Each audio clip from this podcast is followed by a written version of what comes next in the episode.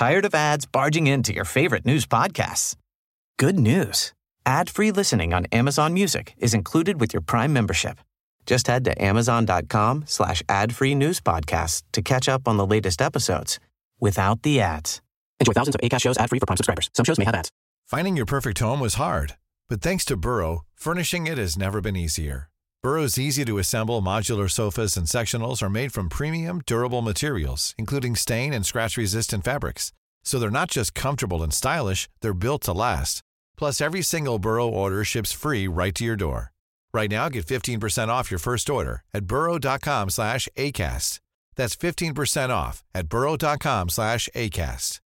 As a person with a very deep voice, I'm hired all the time for advertising campaigns. But a deep voice doesn't sell B2B, and advertising on the wrong platform doesn't sell B2B either. That's why if you're a B2B marketer, you should use LinkedIn ads. LinkedIn has the targeting capabilities to help you reach the world's largest professional audience. That's right, over 70 million decision makers all in one place. All the big wigs, then medium wigs, also small wigs who are on the path to becoming big wigs. Okay, that's enough about wigs. LinkedIn ads allows you to focus on getting your B2B message to the right people. So, does that mean you should use ads on LinkedIn instead of hiring me, the man with the deepest voice in the world? Yes. Yes, it does. Get started today and see why LinkedIn is the place to be to be. We'll even give you a $100 credit on your next campaign. Go to linkedin.com slash results to claim your credit. That's linkedin.com slash results. Terms and conditions apply.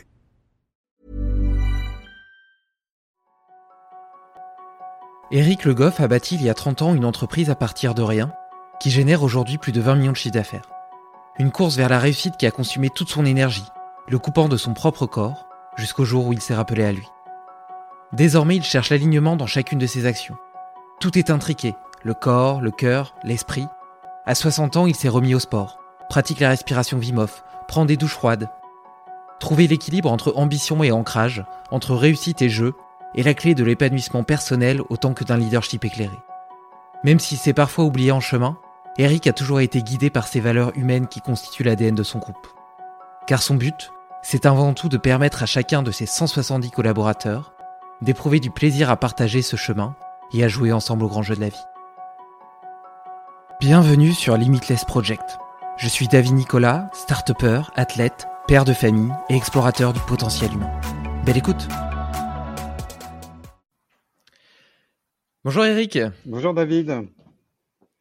Écoute, j'aime bien commencer ces podcasts par un petit euh, check-in avec le, lors duquel tu partages un petit peu l'énergie avec laquelle tu viens ce matin.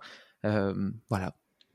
L'énergie ce matin, elle est pas forcément complètement euh, là parce que le, retour des, congés d'été a été assez, assez chahuté avec beaucoup de choses à gérer et notamment un déménagement parce qu'on a on a un projet qui dure depuis 4 ans, qui était la construction du siège du groupe Alticap. Et donc ça a nécessité, euh, là j'ai encore des cartons un petit peu à droite à gauche euh, de mon bureau, donc c'est vrai que c'est toujours une période un petit peu, un petit peu chargée quand même, mais ça va. Ça va, quand est-ce que vous inaugurez du coup? Alors la construction n'est pas complètement terminée à l'extérieur, donc on va attendre, euh, je pense, ça sera peut-être au mois, au mois de novembre, j'espère. Et tu disais que c'était l'aboutissement de 4 ans de travaux, c'est ça? C'est un projet qui est né il y a 4 ans pour regrouper les agences d'Alticap qui étaient sur Caen, parce qu'il y avait plusieurs, plusieurs points géographiques. Et c'est vrai que ça, date d'il y a 4 ans et ça a pris beaucoup de temps parce qu'il y a eu le Covid entre deux. Et puis le chantier a pris beaucoup de retard après. Donc euh, ça a été un projet de, de longue haleine. En tout cas, les locaux sont très mmh. sympas, on est content d'y être. Tu, tu, tu, pourras en apprécier du coup euh, toute, euh, toute la délivrance euh, lorsque, lorsque vous aurez enfin pris vos aises dans ces nouveaux quartiers. et pour ma part, je te fais aussi mon petit check-in. Écoute, une fois n'est pas coutume, j'ai eu une nuit un petit peu, un petit peu dégradée. mon petit générateur de chaos qui a deux ans et demi s'est mis en marche plutôt que la normale. Et puis, mais tu sais, quand j'enregistre ces podcasts, j'ai, je me sens bien, tu vois, à ma place alignée. Et donc, ça a tendance à me donner de l'énergie plus que ça m'en coûte. Donc, donc, je suis très heureux d'être là avec toi aujourd'hui. C'est Lionel de l'épisode 61 qui nous a mis en relation. Lionel de la méthode ActiStress. d'ailleurs, peut-être que tu pourrais me raconter un petit peu comment est-ce que vous êtes rencontrés en contact, comment est-ce que vous avez travaillé ensemble? Alors, Lionel Pagès, je, l'ai rencontré il y a, je pense, la première fois en 2017, parce que j'avais mal au dos. Donc, je fais partie aussi de, l'APM. Je ne sais pas si tu connais l'APM, c'est des, groupes de chefs d'entreprise et lors d'une rencontre APM, en discutant comme ça avec un collègue, il me dit, tiens, tu devrais aller voir euh, Lionel euh, pour ton mal de dos, tu vas voir, il est très bien, etc. Et donc je l'ai rencontré à cette occasion.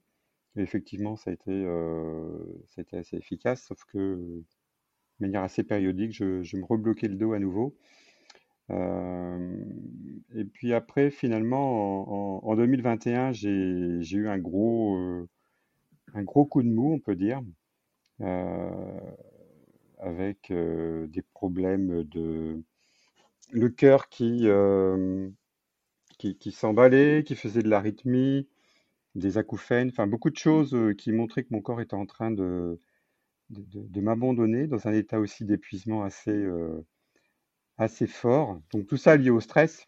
Et donc c'est à ce moment-là que je suis rentré en, en contact avec, avec Lionel et que j'ai fait tout un programme chez eux d'accompagnement pour bah, travailler sur ce stress, apprendre à le, à s'y préparer. Et ça a été très, très enrichissant pour moi, effectivement. Donc Lionel, et puis j'ai recroisé Lionel via l'APM, parce qu'entre deux, Lionel était devenu intervenant APM, donc je l'ai recroisé sur le groupe où je, suis sur, sur Caen. Tu déjà conscience d'être aussi stressé Je te pose la question parce que en tant que chef d'entreprise, parfois on a tendance, en tout cas je devrais parler de moi, j'ai tendance à me, à me couper de mes émotions, à être vraiment dans le faire, euh, dans l'action. Mmh. Euh, je, je, sais ce que je dois faire, j'avance sur mes objectifs, etc. Et je me coupe un petit peu du corps, du mon ressenti, euh, de mon intuition, de ce que je peux ressentir, même si, même si mes intuitions d'une certaine façon me guident par ma créativité. Euh, peut-être que peut-être qu'en tout cas, j'avais pas une fine écoute de, ces ressentis-là. Toi, tu avais, vraiment conscience que tu étais dans une période stressante de ta vie, ou bien c'est le corps qui a somatisé et qui t'a permis de prendre conscience de, cette, euh, de cet état de fait? C'est le, le corps qui m'a ramené à la réalité. Je pense que quand on, comme tu le dis, quand on est chef d'entreprise, on se fixe des objectifs. On, est, euh, on a une culture aussi de, on est un winner, hein, il faut y arriver. Euh, donc on, est beaucoup dans le, mental. Puis on se dit que le mental va, faire beaucoup de choses. Euh, et donc on a un rythme de vie, euh, une hygiène de vie qui est peut-être pas toujours au rendez-vous, avec euh, pas beaucoup de sport non plus. Et donc je crois qu'on tout simplement on, s'oublie. On s'oublie, et quand je dis on s'oublie, on n'a a plus du tout conscience en fait de, ce corps qui nous porte sauf qu'à un moment donné, il peut nous ramener, à la réalité. Donc moi, c'est ce qui s'est passé clairement. J'avais pas du tout, en faisant des mouvements très simples chez eux qui paraissent basiques, je te dis: «Mais, j'ai plus d'équilibre, je me tiens pas bien, je suis incapable de de lever un pied en même temps que le bras droit ou je ne sais quoi». des petits exercices sympas. tout demande une énergie, folle et on non, non, j'avais absolument pas conscience de, de, ça, euh, de, ce corps. Donc, euh, et ça, c'est, ça a beaucoup changé. Aujourd'hui, je suis beaucoup plus à l'écoute de, de moi et du corps, justement. C'est des signaux euh, très, très importants qui viennent nous ramener. Comment est-ce que tu as rétabli ce contact? J'ai rétabli ce contact euh, bah, avec tout le programme que j'ai fait chez ActiStress hein, euh, il, y a, maintenant deux ans. Et puis avec des, routines que j'ai mises en place, des routines euh, assez, assez simples, basées sur des, rouleaux, des, rouleaux de, gym avec des, picots, sur lesquels on vient appuyer sur des points derrière le, les lombaires ou au niveau des trapèzes, derrière les cuisses, devant les cuisses, avec, euh, avec des, balles, un tas d'exercices de ce type-là euh, que je fais de manière euh, journalière. Et ça, ça ramène, c'est tout bête, mais on, voit tous les points qui se, qui se contractent et on reste, on reste à l'écoute en, faisant ça. Plus diverses choses, je fais beaucoup plus de sport qu'avant, je, je, cours, J'ai aussi un coach, euh, un coach sportif sur Caen qui vient une fois par semaine, donc avec qui me fait faire un tas de choses, euh, notamment de la boxe que j'avais découvert en faisant euh, mon, cycle chez, chez ActiStress. Donc c'est tout ça qui permet de, rester en, au contact réel des choses. Et, le corps nous ramène, c'est ces contacts-là qui font qu'on on reste finalement dans la, dans la réalité, on a une meilleure conscience de, soi.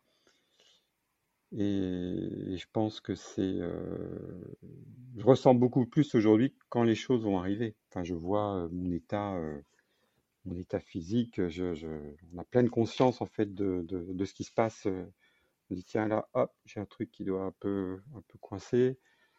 La manière dont on se tient. J'ai fait aussi beaucoup de choses autour de la, de la respiration.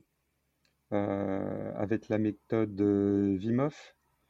Donc avec euh, des, pareil, j'ai fait des stages Vimov. Donc euh, c'est basé sur le, contact avec le froid.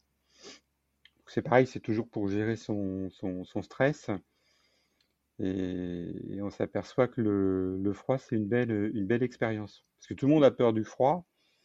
Et c'est vrai que d'aller se plonger dans une eau à 3, 3 degrés avec des glaçons, c'est un contact un peu, un peu inconnu. Il y a une grosse appréhension aussi euh, de le faire au départ.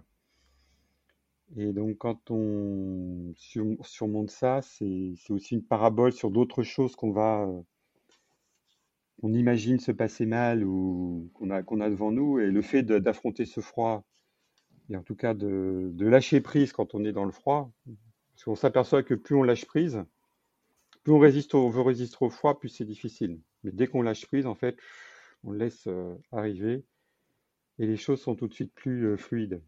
Donc c'est aussi un schéma, un bon apprentissage pour les autres situations. Des fois, on va être en mode très, très rentre dedans. Des fois, il suffit, suffit, de laisser un peu les choses couler, revenir dans ses pieds et c'est mieux j'ai vu que tu avais fait euh, un stage avec euh, Leonardo Pelagotti, euh, qui est un ami et que j'ai reçu aussi sur le podcast. et d'ailleurs, j'ai même vu que tu avais emmené tes collaborateurs expérimenter ça. Donc, c'est chouette que tu partages aussi eh ben, ce, qui a, ce qui a pu t'aider toi et que tu le distilles en tant que culture d'entreprise. Mais c'est vrai que c'est assez marrant, c'est assez paradoxal aussi de voir que en tant que chef d'entreprise, tu es tout le temps confronté à des formes de montagnes russes. tu gères quotidiennement des problèmes et donc tu es toujours confronté au stress. Et donc tu pourrais t'imaginer que euh, ben, petit à petit tu développes euh, une forme de, capacité euh, surnaturelle à le gérer, alors qu'en réalité, bah, pas forcément. Et d'autant plus, comme tu le dis, le froid nous montre aussi une façon différente de l'appréhender, qui est pas dans l'opposition, mais beaucoup plus dans l'acceptation, dans le fait de trouver du confort dans l'inconfort, et donc de ne pas rejeter la situation, mais plutôt de l'apprécier, de l'embrasser, de l'aimer. Et tu as réussi après à faire des, euh, des parallèles dans ta, dans ta vie euh, de chef d'entreprise? Bah, Il y a beaucoup de situations dans lesquelles on doit affronter une réunion compliquée, euh, on doit affronter je sais pas, une fin de mois compliquée avec des objectifs à remplir ou des, des choses où il va y avoir de, l'enjeu en fait hein, sur des, des, choix à faire. Et c'est vrai qu'aujourd'hui, j'essaie de, mmh, d'arriver le plus possible, relâcher en fait sur ce genre de choses. Euh, en disant de, faut Tu fais un petit exercice de respiration avant, par exemple? Oui, je fais, je fais beaucoup ça. Puis déjà conscientiser qu'on est là où je suis et redescendre. Ce que je dis toujours, c'est de redescendre dans ses pieds. C'est-à-dire qu'avec la respiration, pas que les choses, tout reste dans la tête en train de tourner comme un petit hamster. Dès que le petit hamster s'emballe, c'est très, très mauvais parce qu'il va de plus en plus vite. Donc c'est de redescendre de la tête plutôt dans les pieds avec de la respiration et d'avoir pleine conscience qu'on est là et déjà de faire cet effort de tout simplement de respirer. Et, comme tu connais Leonardo, donc je pratique aussi les, les, audios de Leonardo avec les exercices de respiration Vim Et ça, je le fais régulièrement. Et c'est vrai que c'est c'est très euh, entre la méditation et la respiration et ça permet aussi de, vraiment se, recentrer. Tu parlais d'alignement là au départ du, podcast et c'est un moment en fait où on, réaligne les, choses et c'est vraiment, euh, ça fait aussi partie des, routines. Donc je me suis fait mon petit mix de routines, comme tu le vois. Et, euh, et le tout, c'est dans la régularité. Ça, je le vois. C'est, faut faire un petit peu tous les jours, comme beaucoup de choses. Et ça apporte énormément de, de bien-être finalement. Puis c'est aussi une forme de changement de paradigme en termes de mindset parce que j'imagine que tu t'es construit avec l'idée qu'il fallait travailler 80 heures par semaine en dédiant, euh, en te dédiant corps et âme à ton travail. Et aujourd'hui, tu prends conscience qu'en réalité, pour avoir un esprit clair et être capable de bien exercer ton rôle de chef d'entreprise, mais aussi d'être un homme épanoui, euh, tu dois euh, verser dans d'autres dans d'autres sphères, notamment personnelles. Euh, euh, tu l'as dit, euh, le, fait de prendre soin de ton corps, de faire du sport, de, cette exposition au froid, la respiration, tout ça, c'est peut-être aussi une forme de, nouveauté, non, dans ta, dans ta relation à, ton temps? Oui, c'est une nouveauté. Puis souvent, on veut, on veut être exemplaire. On se dit l'exemplarité, c'est passer tant d'heures au bureau, etc., etc. C'est du chef d'entreprise, c'est d'être là sur les, des temps forts, d'être présent, de, montrer le, cap et, d'entraîner tout le monde et de faire grandir ses équipes. Donc si on est euh, toujours épuisé, énervé après tout et que on est incapable d'avoir la bonne communication avec les équipes, on, est finalement complètement euh, improductif. Donc euh, l'idée, comme tu le dis, c'est de ménager bah, du temps pour soi, pour être présent à l'autre quand il faut, y être, donc il y a un équilibre à, trouver, c'est vrai, dans tout ça. Donc euh, je, je bosse quasiment plus le. Ah, il y a peut-être eu une coupure. Non, c'est bon. Non, c'est bon, je te voyais plus. Je bosse quasiment plus le, week-end. Avant, c'était euh, c'était un peu mon. C'était ce qui était fait régulièrement. Donc depuis depuis quelques mois maintenant, il y a eu euh, tout ça, ça, a beaucoup, euh, beaucoup changé. Puis j'ai une équipe de, managers autour de moi. Tu parlais tout à l'heure du stage que j'ai fait avec le, CODIR euh, lors du stage VIMOF. Donc effectivement, j'avais amené les directeurs d'agence avec moi pour ben, créer ce moment de cohésion, et puis qu'eux-mêmes, ils apprennent à, avoir conscience justement de, leur corps, de leur stress, et qu'ils abordent euh, bah, des situations où ils sont euh, dans leur poste de direction avec beaucoup plus de, recul, de maturité, sans aller se, cramer euh, pour des choses des fois pas si graves que ça. Donc, et qu'ils arrivent à se concentrer sur des choses vraiment importantes, à prendre les bonnes décisions.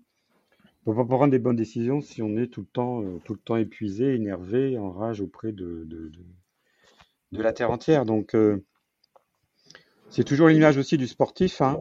Vous savez, quand tu sais, quand tu un sportif, qu'est-ce qu'il fait? Il a des matchs à jouer. Entre les matchs, il y a des temps d'entraînement, mais il y a aussi des temps de, récupération et de, repos.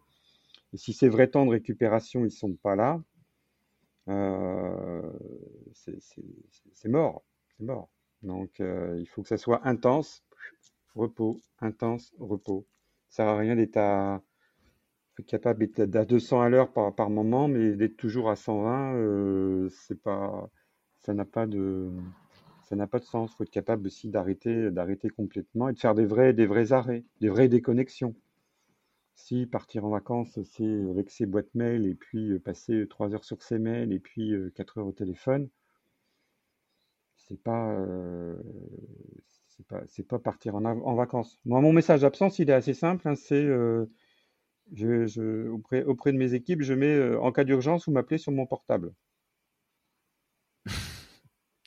en fait, les gens s'aperçoivent qu'il y, a très peu d'urgence. Hein.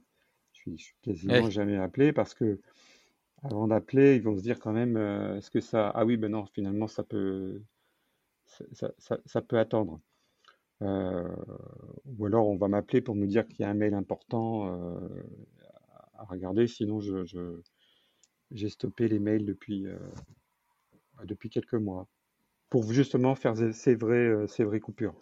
C'est un vrai, un vrai sujet, les mails. Enfin, on va pas se là-dessus peut-être, mais c'est la gestion des mails et du temps autour de ça, c'est quand même euh, du lourd. Non, mais clairement, c'est les, mails, c'est un vrai sujet. Moi, pour être honnête, j'avais une, réelle addiction aux mails, et donc que j'ai essayé de soigner en me disant je vais euh, les regarder que deux fois par semaine, deux après-midi par semaine. En réalité, j'ai pas tenu longtemps parce que c'était vraiment trop peu et, je, me, je, me, laissais submerger. Mais par contre, j'ai quand même gardé l'habitude de ne les regarder que l'après-midi, donc jamais avant midi. Ce qui me permet le matin de travailler sur les choses qui sont vraiment importantes euh, plutôt que sur les choses urgentes. Donc plutôt que d'être dans la réaction, d'être dans l'action.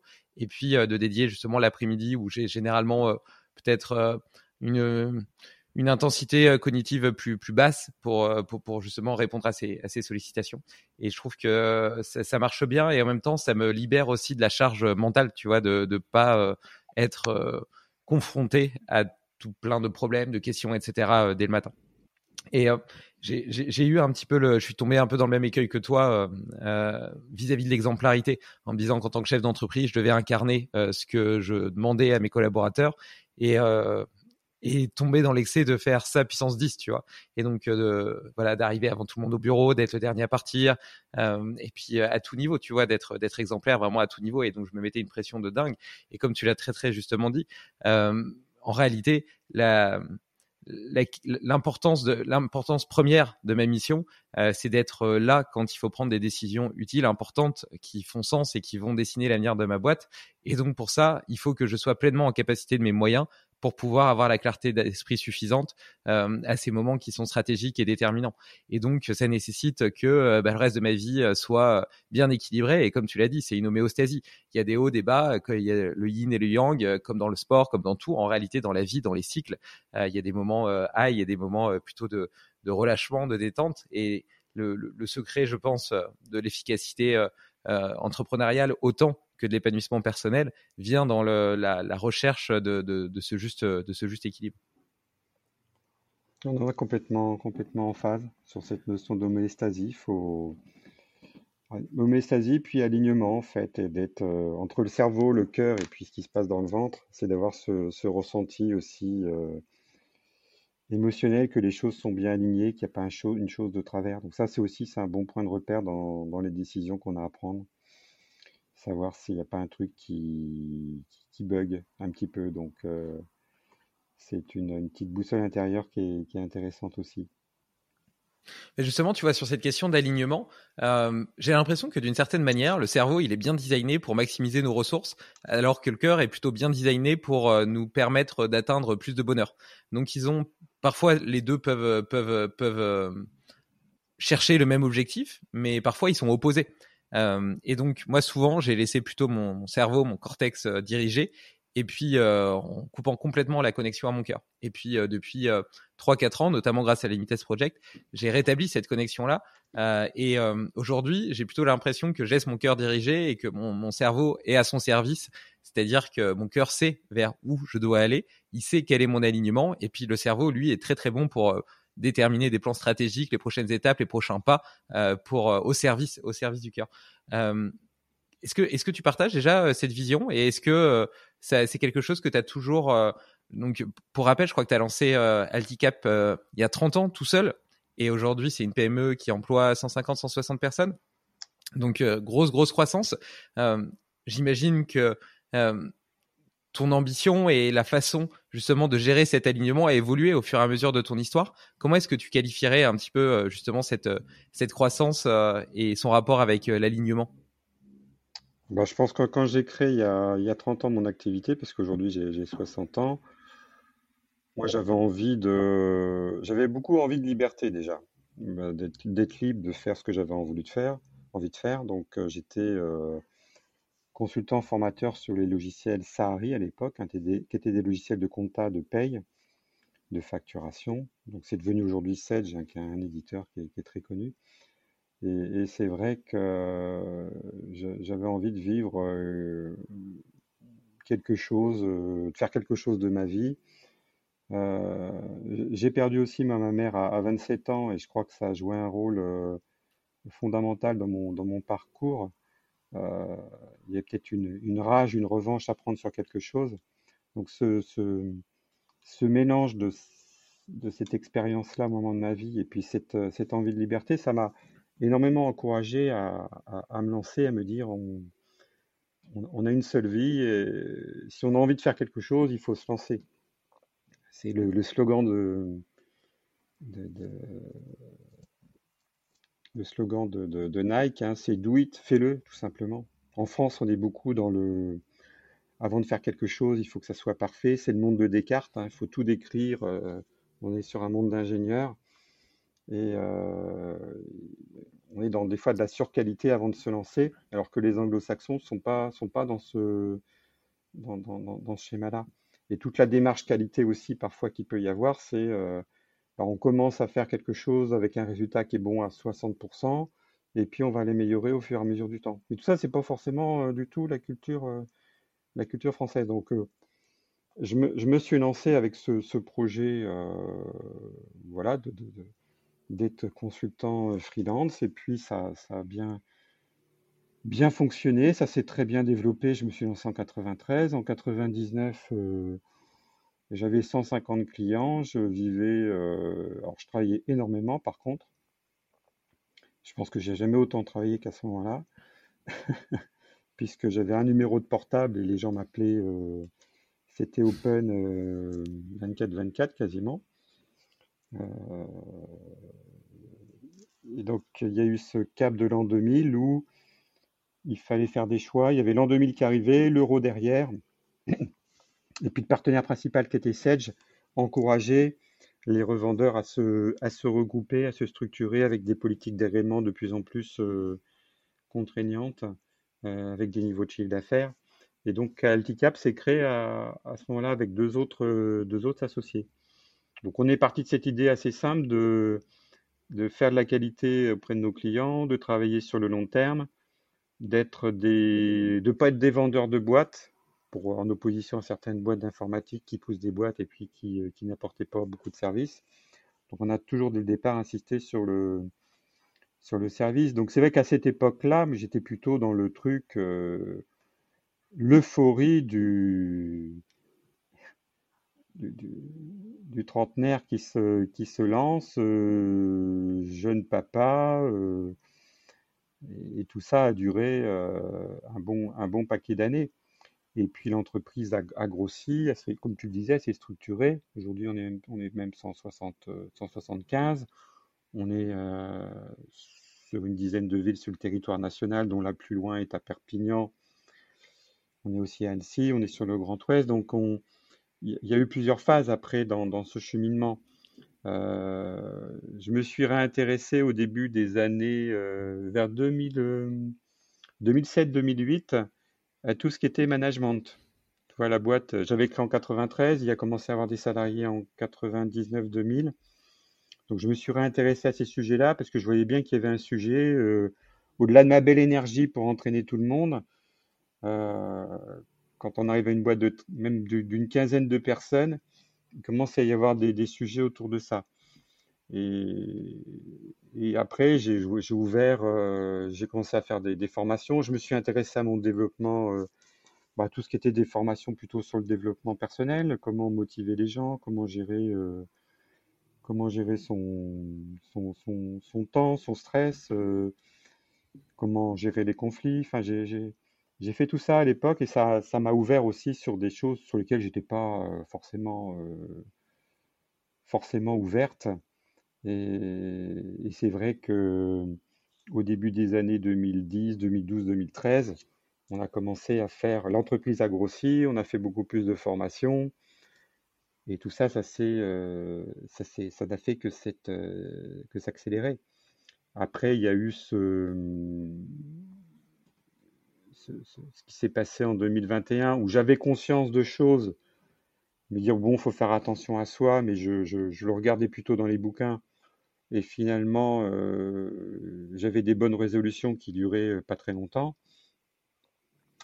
jusqu'à ce que je vois passer de près le fait de... J'ai pas vraiment. Enfin, j'étais épuisé.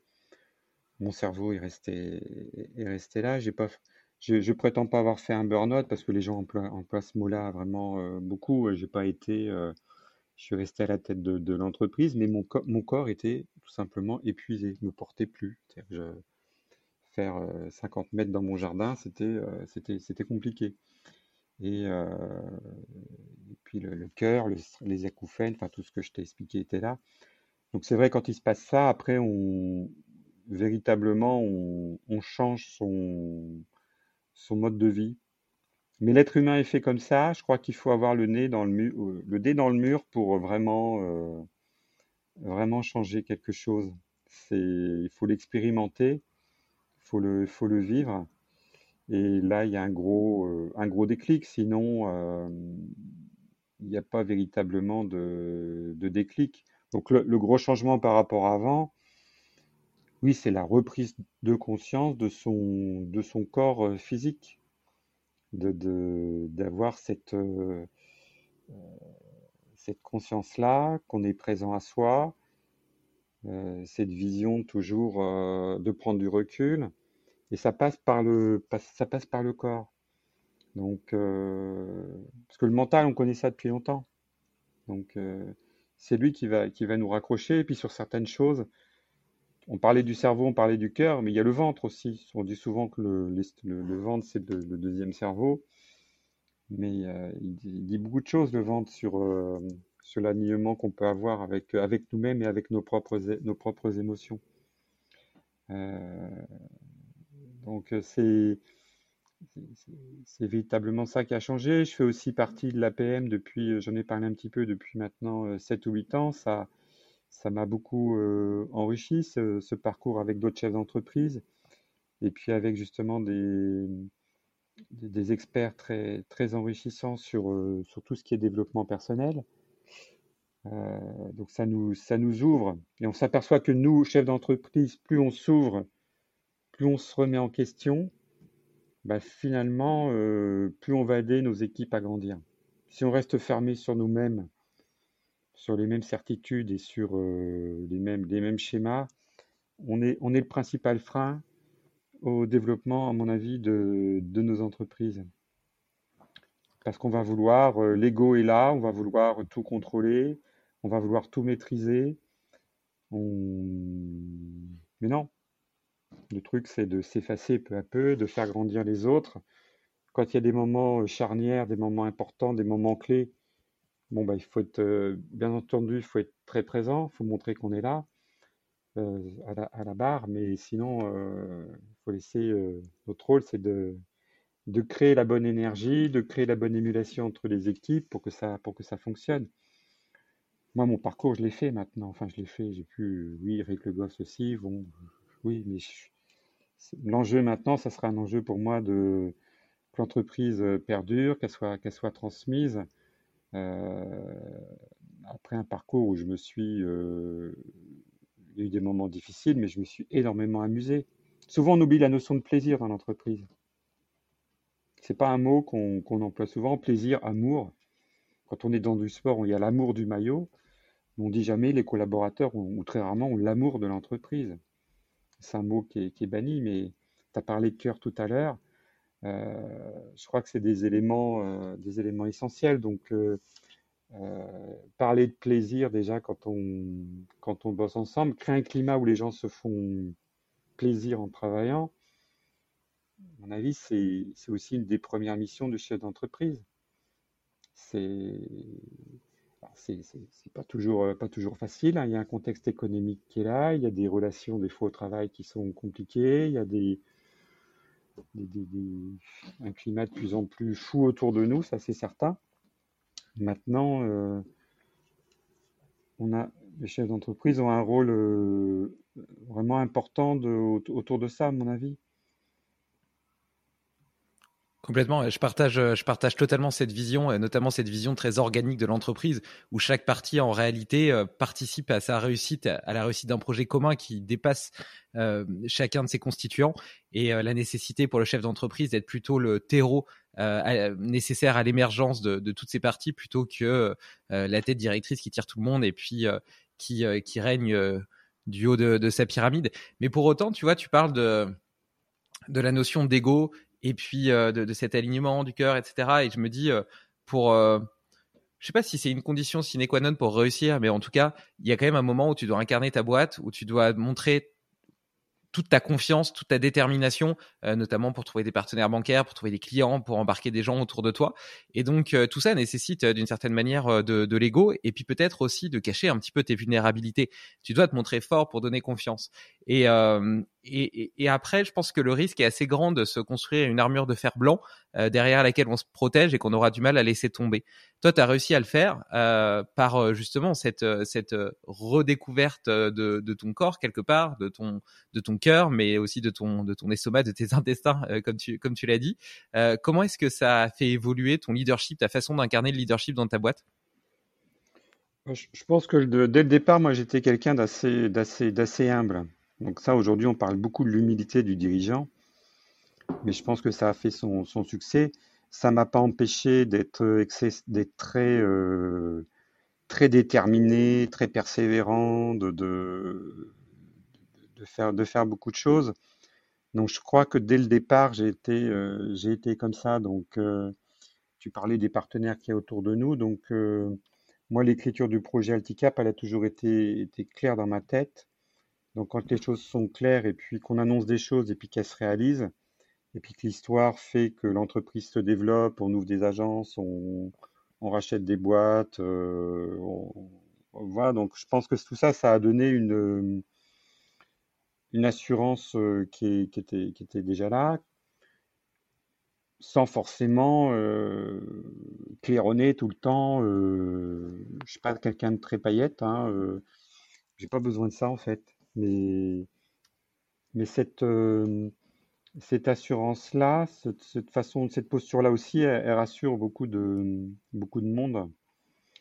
Et puis aujourd'hui, elle est plutôt très, très à la mode hein, quand, on, quand on voit tout ce qui se passe, hein, euh, toute la littérature qu'il peut y avoir sur, euh, autour de la RSE, autour de la posture du dirigeant, autour des, bah, des générations Z qui arrivent et puis de la posture du dirigeant par rapport à ces jeunes générations.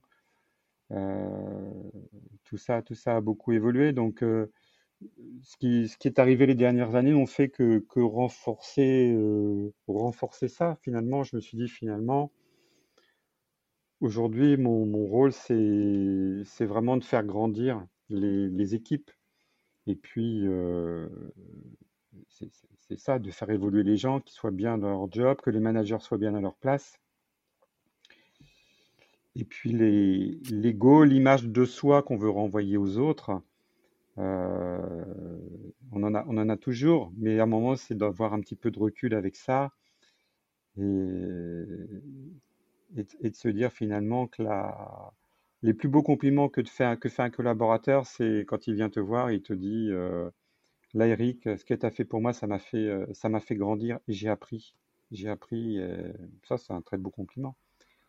Donc, euh, chacun a, sa manière d'apprécier les choses, mais en tout cas, moi, c'est ce qui, c'est ce qui m'apporte le plus c'est ce qui me paraît le plus, le plus important. Et puis, euh, c'est ce qui crée la cohésion dans une entreprise, c'est ce qui fait que les gens vont avoir envie de travailler ensemble. Donc, le rôle du chef d'entreprise, il est, il est essentiellement là, mais là-dessus, j'ai pas. Euh, j'ai pas vraiment changé ma nature. Hein. Je crois que dès le départ, mmh. j'étais, j'étais comme ça. C'est, une mentalité. On, dit ce qu'on va faire.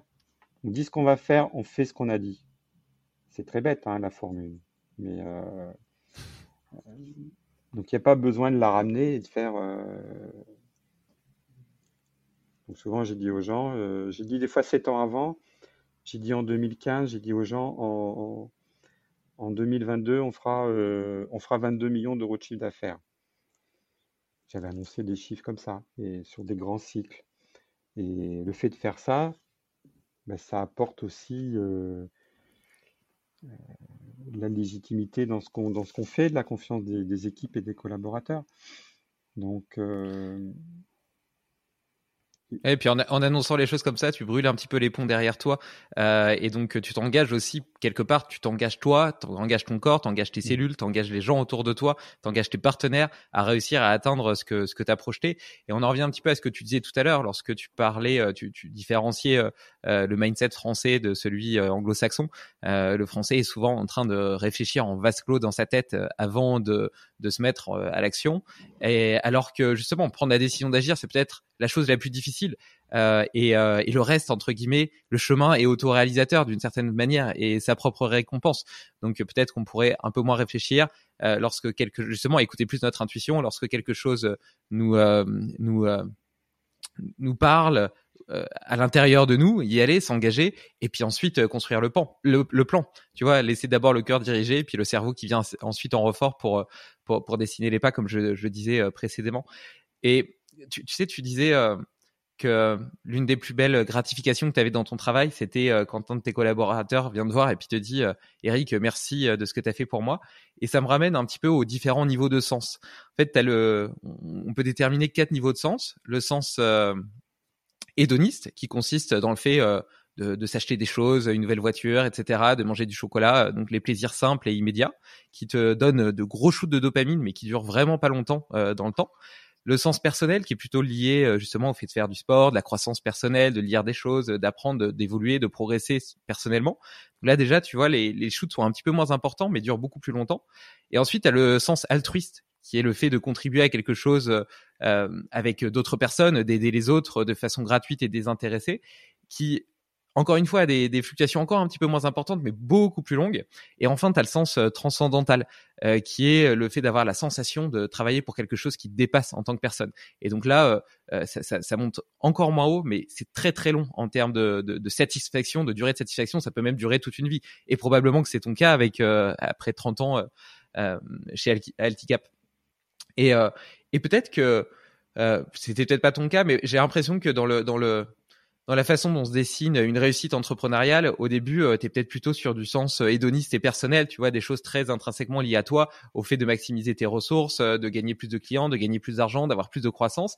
Et puis, lorsque tu passes ces strates-là, j'ai l'impression que le curseur se déplace beaucoup plus vers le sens altruiste et le sens transcendantal. Comment est-ce que je, je, je rends le monde meilleur? Comment est-ce que j'embarque les gens autour de moi et je les aide à s'épanouir en tant que personne et de façon individuelle? euh, tu partages un petit peu cette, euh, euh, cette évolution? Oh bah, Complètement. Je pense qu'au début de ma carrière, j'avais beaucoup de plaisir à m'acheter une grosse voiture, par exemple. C'était le signe du, patron de la boîte qui marchait bien et d'avoir le véhicule qui, allait bien. Aujourd'hui, ça, j'en ai rien à faire, en fait, pour rester à peu près poli. Euh, et, comme tu le dis, euh, une vie, c'est une trajectoire. Donc, euh, c'est de se réaliser. A, tu connais la pyramide de Maslow avec, euh, les, différents, étages. Donc, plus, on avance aussi dans la vie, plus on voit ce qui est vraiment important. Qu'est-ce qu'on va transmettre, qu'est-ce qu'on va laisser aux autres? et puis, c'est les relations avec les autres qui apportent quelque chose. On n'est pas un ermite dans, notre, dans notre coin. Donc, euh, je, pense que, hum, oui, aujourd'hui, je suis beaucoup plus préoccupé par la, la, l'avenir de l'entreprise euh, et lui assurer un avenir au-delà de, ma propre petite personne et de se dire que quelque part l'aventure Alticap, je parle souvent, je parle souvent de l'aventure Alticap, c'était euh, avec les, deux associés que j'ai eus, les gens qui étaient là au départ et, cette croyance que en, en, voulant quelque chose, on va, on va construire quelque chose de plus grand que nous, qui va nous dépasser.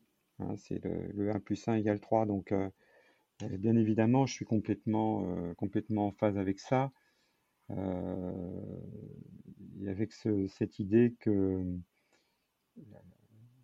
l'entreprise, elle est avant tout humaine. C'est les relations humaines qui, à l'intérieur, qui vont faire qu'elle va, va fonctionner même si après il faut des produits, il faut des services, il faut du marketing, il faut du commerce, il faut tout, tout, ce qui va bien, mais si le, si ce socle-là, il n'est pas là, il n'est pas construit, à mon avis, l'entreprise, marche moins bien déjà.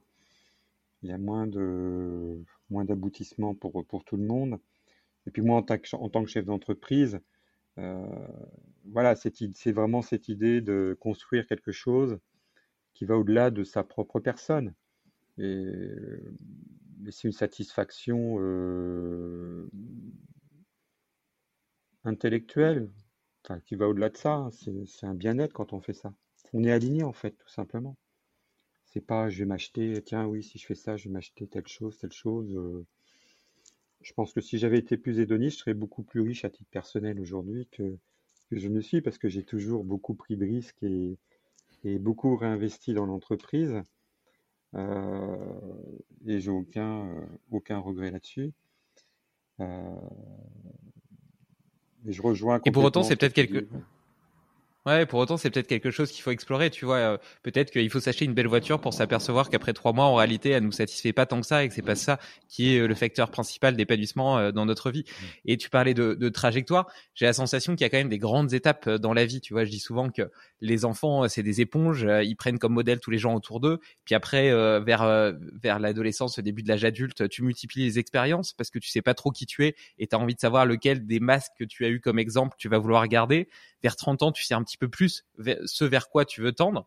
Et puis, euh, comment est-ce que toi, si tu devais donner des noms aux grands chapitres de ta vie ou de la vie de façon générale, comment est-ce que tu la vois s'articuler euh, de, l'enfance euh, jusqu'à la mort? L'enfance, c'était c'était joyeux, joyeux, chaleureux, les copains, beaucoup d'activités, le foot, le sport, l'école de musique, enfin, je, pense que je m'ennuyais très vite aussi sur un tas de choses, donc je faisais un tas de trucs. Donc pour moi, c'est joyeux l'enfance. Euh. Après la phase de, du lycée, etc., pour moi, c'était. Euh, je savais vraiment pas faire ce, ce que j'allais faire dans la vie, je savais pas. J'avais pas d'idée. J'étais pas. Euh, il n'y avait pas grand chose qui m'intéressait, par écouter de la musique. Et puis après, je suis rentré à la fac. Et là, les choses se sont, se sont éclaircies. Je me suis intéressé à, à la gestion d'entreprise. Je trouvais ça intéressant. Euh, donc ça, c'est plutôt une phase euh, bah, on construit un projet de vie, on rencontre sa, sa femme, on va faire des, des, enfants un petit peu, un petit peu après, là, quand j'ai commencé à travailler. Donc c'est une phase où le, si je devais un mot, donner un mot, euh, je dis joyeux. Après c'est euh, construction, mais dans un certain conformisme finalement. On reproduit ce qu'on a, ce qu'on a, ce qu'on a connu, hein, des schémas que qu'on connaît bien, et puis on fait des choses pour euh, pour les autres aussi, au sens bah, pour faire plaisir à ses parents pour faire plaisir. Euh, enfin, on reproduit des schémas finalement. Et puis c'est vrai que ça, ça dure un bon, un bon petit moment, surtout quand tout, quand tout est aligné, tout marche et puis euh, tout est trop parfait. Et moi, je pense qu'à 50 ans, tout était trop parfait en fait. Il, ne se passait plus grand chose à tous les niveaux. Et à un moment donné, on cherche, on cherche autre chose. On cherche autre chose et puis euh, je pense que c'était euh, c'était de partir à la découverte de, soi-même, tout simplement, à partir de la cinquantaine, de vraiment qui on est. Donc je dirais joyeux, euh, construction, et puis euh, construction vers les, autres aussi, puis après c'est plutôt la découverte de, soi-même, pour, pour que tout ça soit, soit, cohérent aussi entre ce qu'on dit, ce qu'on fait, ce qu'on pense et puis, comme tu disais, avoir, essayer d'avoir ce sentiment qu'on fait quelque chose qui va nous dépasser finalement, qui va au-delà de, soi. Et quand on a cette perception-là, on est tout à coup, on est très calme. On n'a pas besoin de s'énerver sur un tas de choses. Oui, bah, tu différencies ce qui est important de ce qui est urgent en réalité. On en revient à ce qu'on disait un petit peu plus tôt euh, sur, le sujet. Et, et, ce qui est assez drôle, c'est que tu vois, tu disais que pour toi, l'enfance, c'était joyeux. Euh, il y, y, a cette notion de plaisir. Euh, j'ai cru comprendre que vers 30 ans, quand tu t'es lancé et, les années qui ont suivi, euh, tu as énormément travaillé. Donc peut-être qu'on était plutôt sur un qualificatif de sérieux. et maintenant, euh, à 60 ans, on dirait que tu retrouves cette, cette âme d'enfant. tu disais que tu cherchais du plaisir, du jeu mmh. dans ton entreprise, dans ta vie.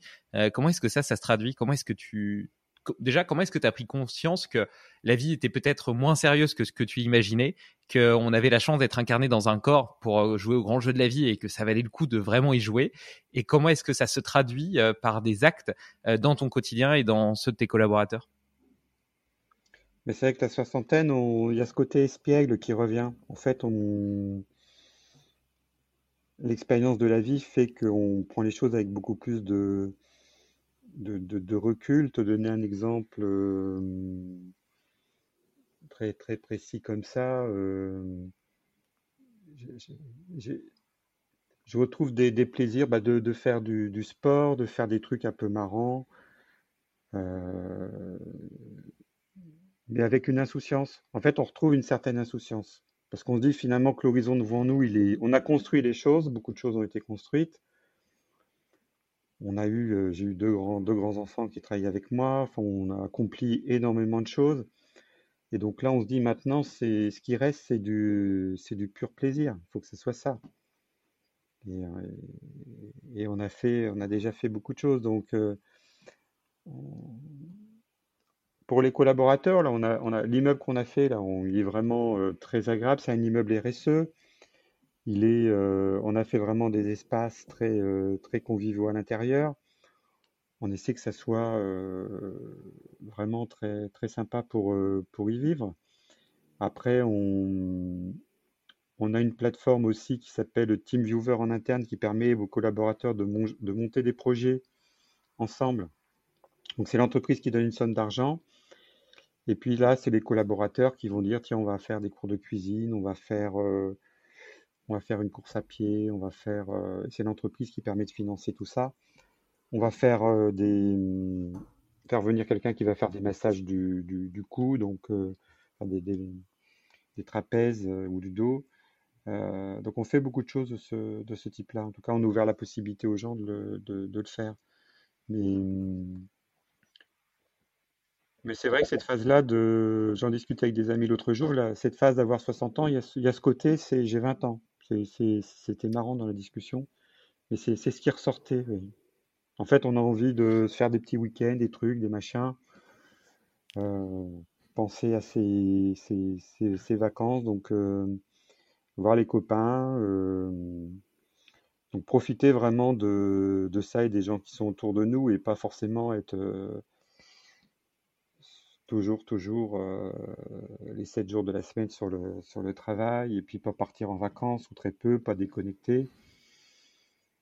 Là, je repars en vacances en Crète pour tout dire le 18 octobre pendant une semaine. Donc voilà, je, je, fais ce genre de petites choses sympas. Donc c'est faut, faut privilégier tout ça, à mon avis. Et pas remettre à demain. Euh, on va avoir une dure vie de labeur, on remet toujours à demain.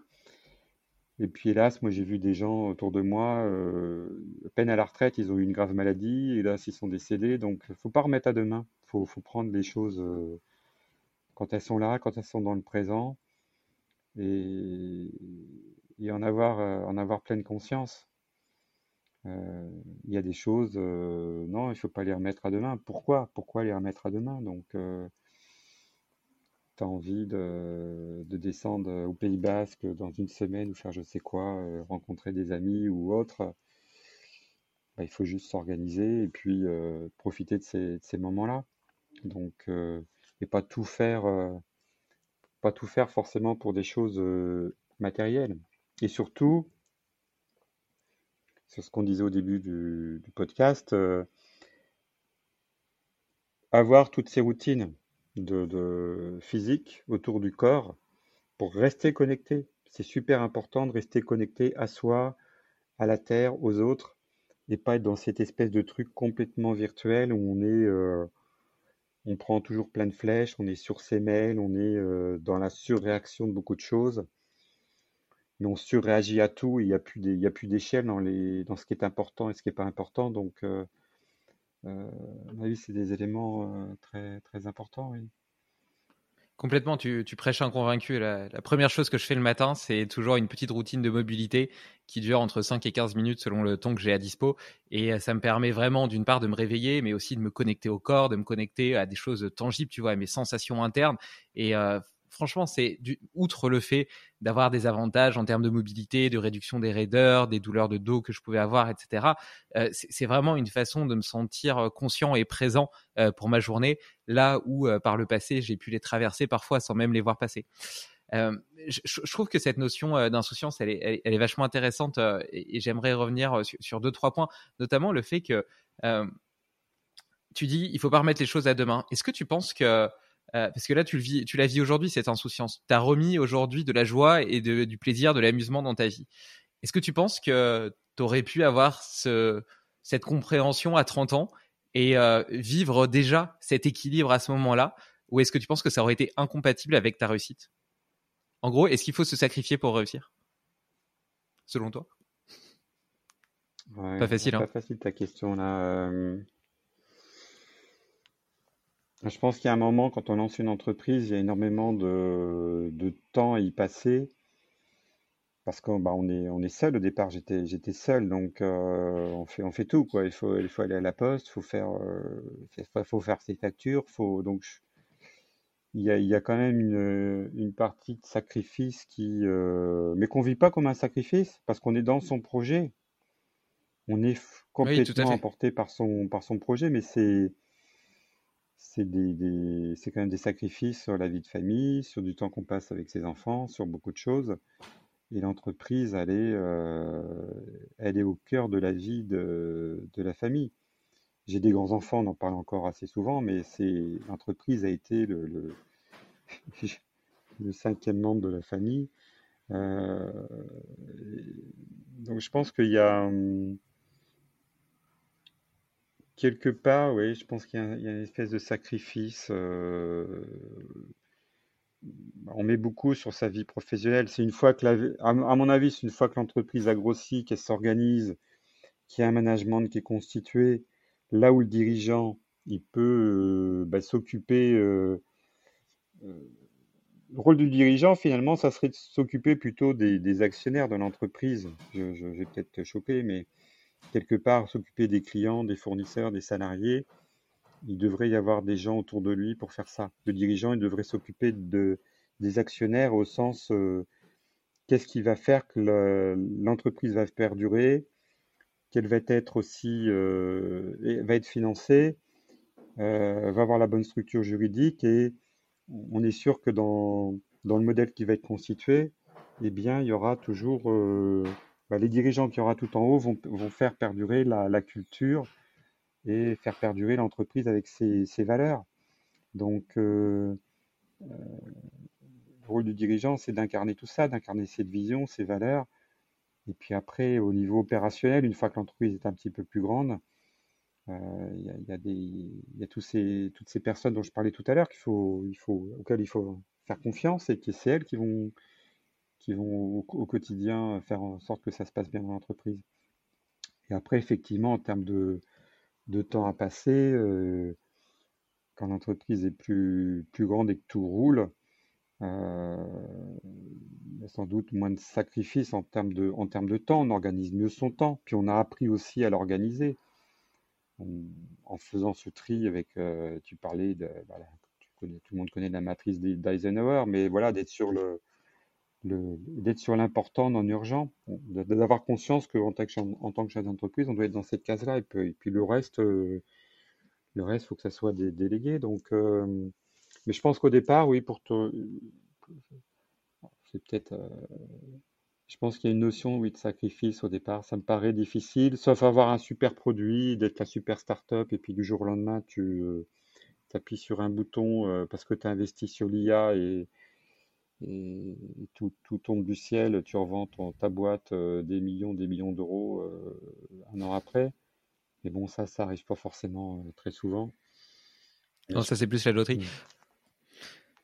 Après, après, euh, enfin, quand tu parles de sacrifice, moi j'entends plutôt euh, passion dévorante euh, que, que, sacrifice, puisque ça te, le, le, fait d'entreprendre aussi, d'être habité par ton projet, ça, ça nourrit aussi une forme d'énergie, de flamme intérieure qui te transcende.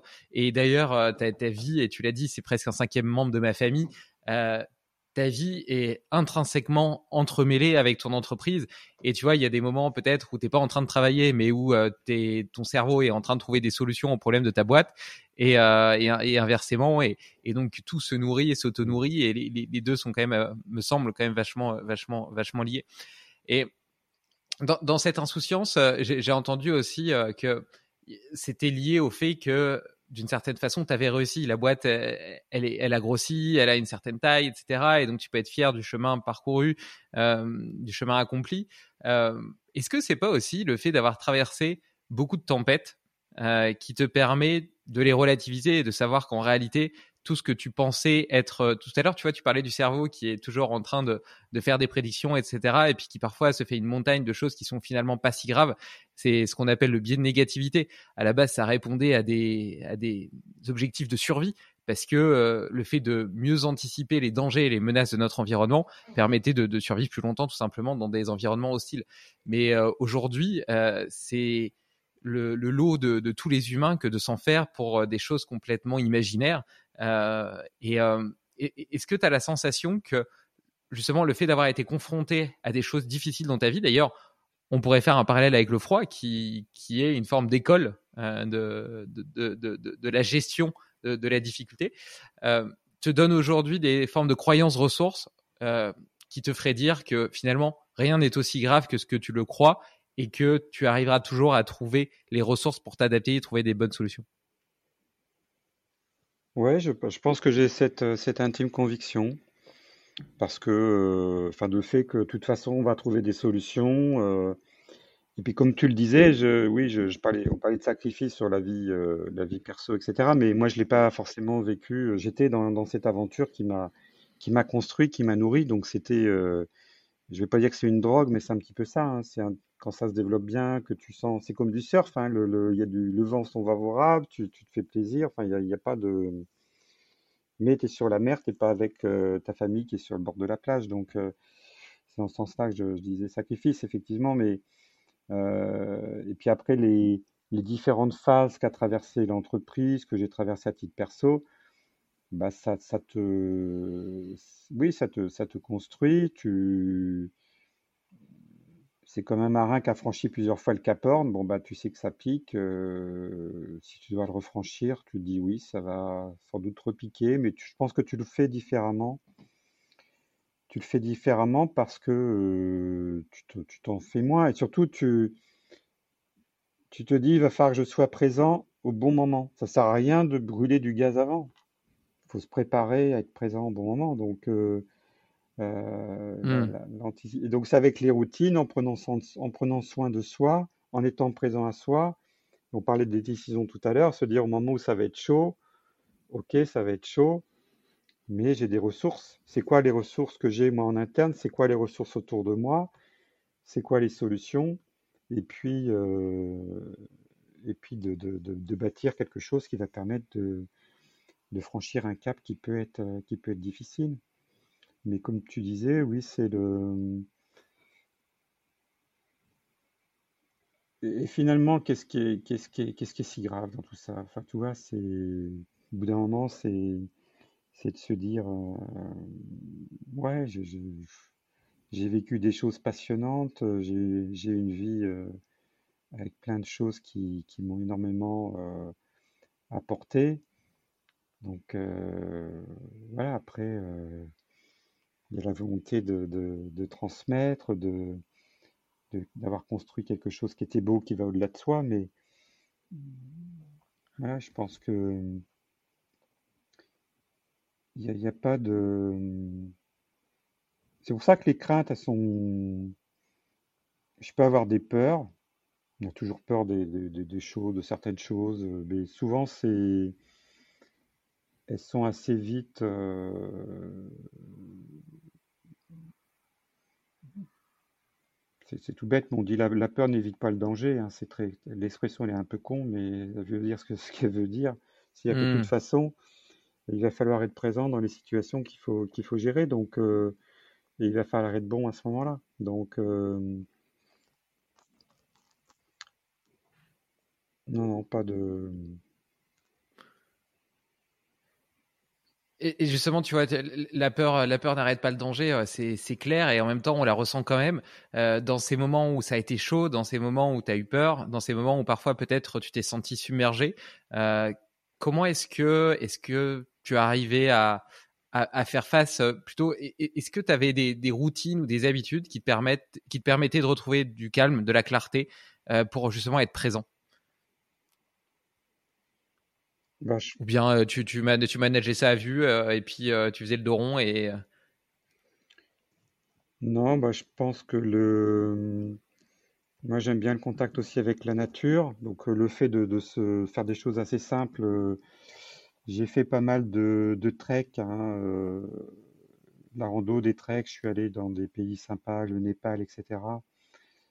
Donc tout ça, ça permet de vraiment de se, ressourcer, de faire des belles, des belles coupures. Et quand je fais ça, je, me ressource, euh, je me ressource véritablement. La montagne, la mer, euh, plus la montagne, mais c'est des choses qui font que on, reprend de l'énergie, on se reconnecte à soi. Et ça, j'ai commencé à le faire il y a déjà euh, maintenant une, quinzaine d'années. Donc oui, j'avais 45 ans à peu près. Puis au début, c'était des choses assez simples, c'était euh, se retrouver en famille, voir des amis, partir en vacances, euh, privilégier des temps de vacances dans des endroits très sympas, c'est certain. Euh, mais pas forcément. j'ai arrêté le sport. J'ai arrêté le sport. J'avais 25 ans en fait. Je faisais du foot, du tennis, un tas de choses. Après, j'ai un peu tout laissé tomber. Et je refais beaucoup plus de sport maintenant comme quand j'étais euh, comme quand j'étais jeune finalement. Donc donc c'est de trouver ses propres moments de ressourcement, mais maintenant je les ai. Euh, maintenant ça va être mes, mes routines hein, tout simplement. Hein, euh. c'est marcher, c'est faire toutes les routines que je que je te, que je t'expliquais.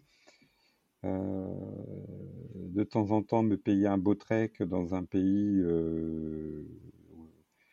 lointain, au Pérou, euh, au Népal, euh, c'est profiter de tout ça. Et ça, c'est des, des vrais bons moments. Faire le stage Vimoff avec Leonardo, avec mon équipe, même si c'était pas dans, le domaine privé, c'était un, un, vrai bon moment avec, euh, l'équipe. C'est de bâtir ce genre de choses autour de, team building au sein d'entreprise aussi qui, vient forger des choses très, fortes entre les gens quand on vit, le froid ensemble, euh, on vit une épreuve comme ça, euh, ça, rapproche, euh, ça rapproche les gens. Puis on, on parlait de l'ego tout à l'heure, là tout le monde est dans son sa petite peur ou sa petite appréhension vis-à-vis du froid. On est tous un peu sur un pied, un pied d'égalité. Donc Ouais, j'imagine, ça devait être super de partager ça avec Leonardo. En plus, euh, euh, outre l'exposition au froid, même la respiration Vimov, euh, c'est, c'est breathwork où tu es un peu en hyperventilation.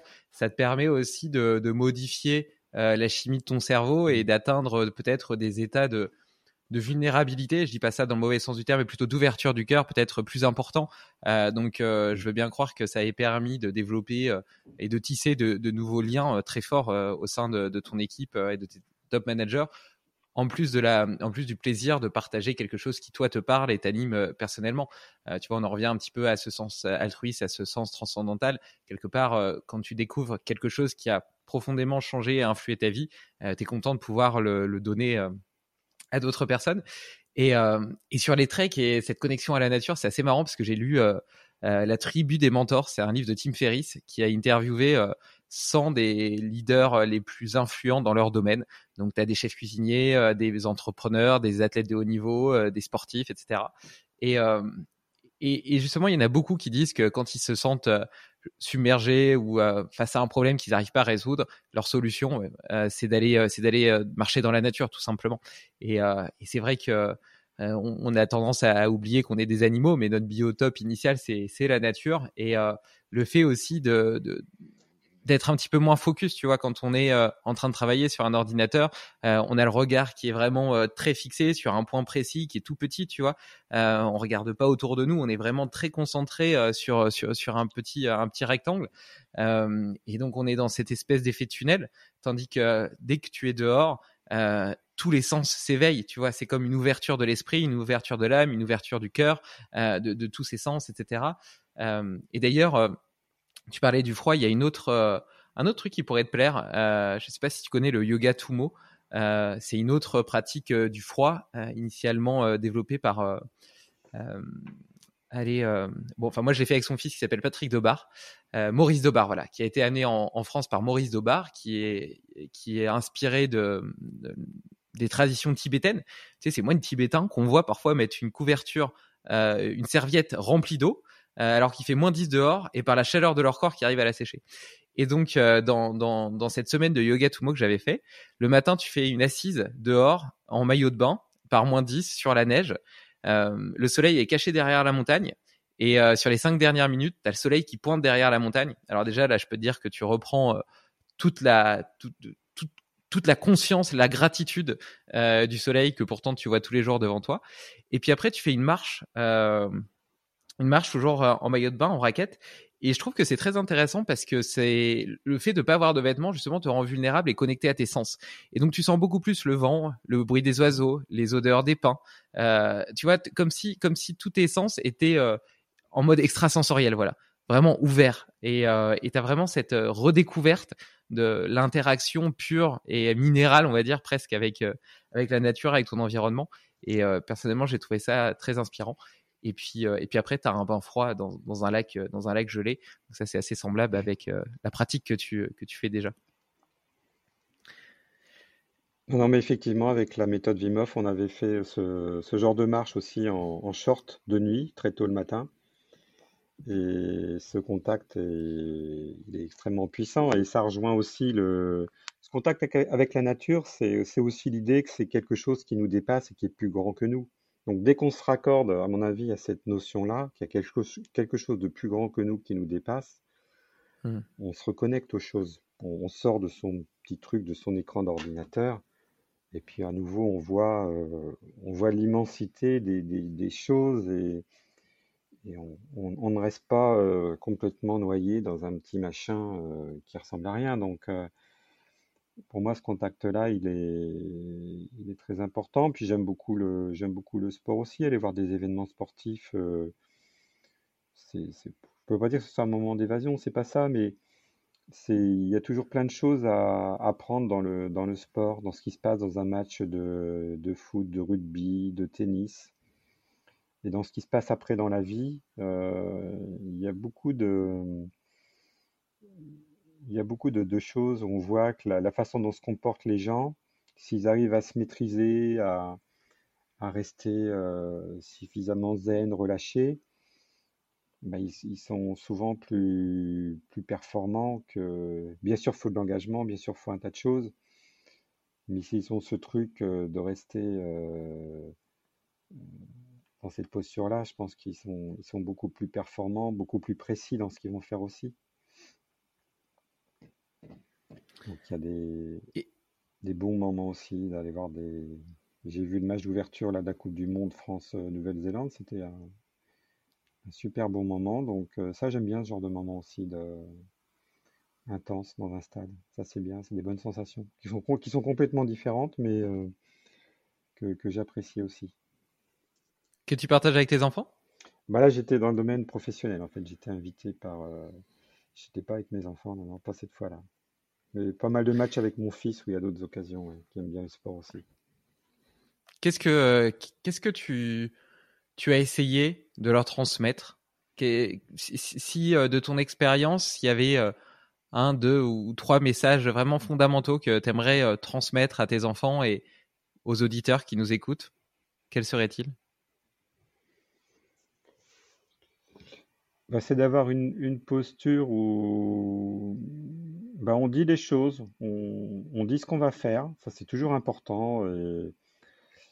après, c'est, ça peut être des choses simples hein, qu'on va dire, mais c'est annoncer ses, intentions. Je pense que annoncer ses intentions, c'est, toujours très important auprès des, équipes.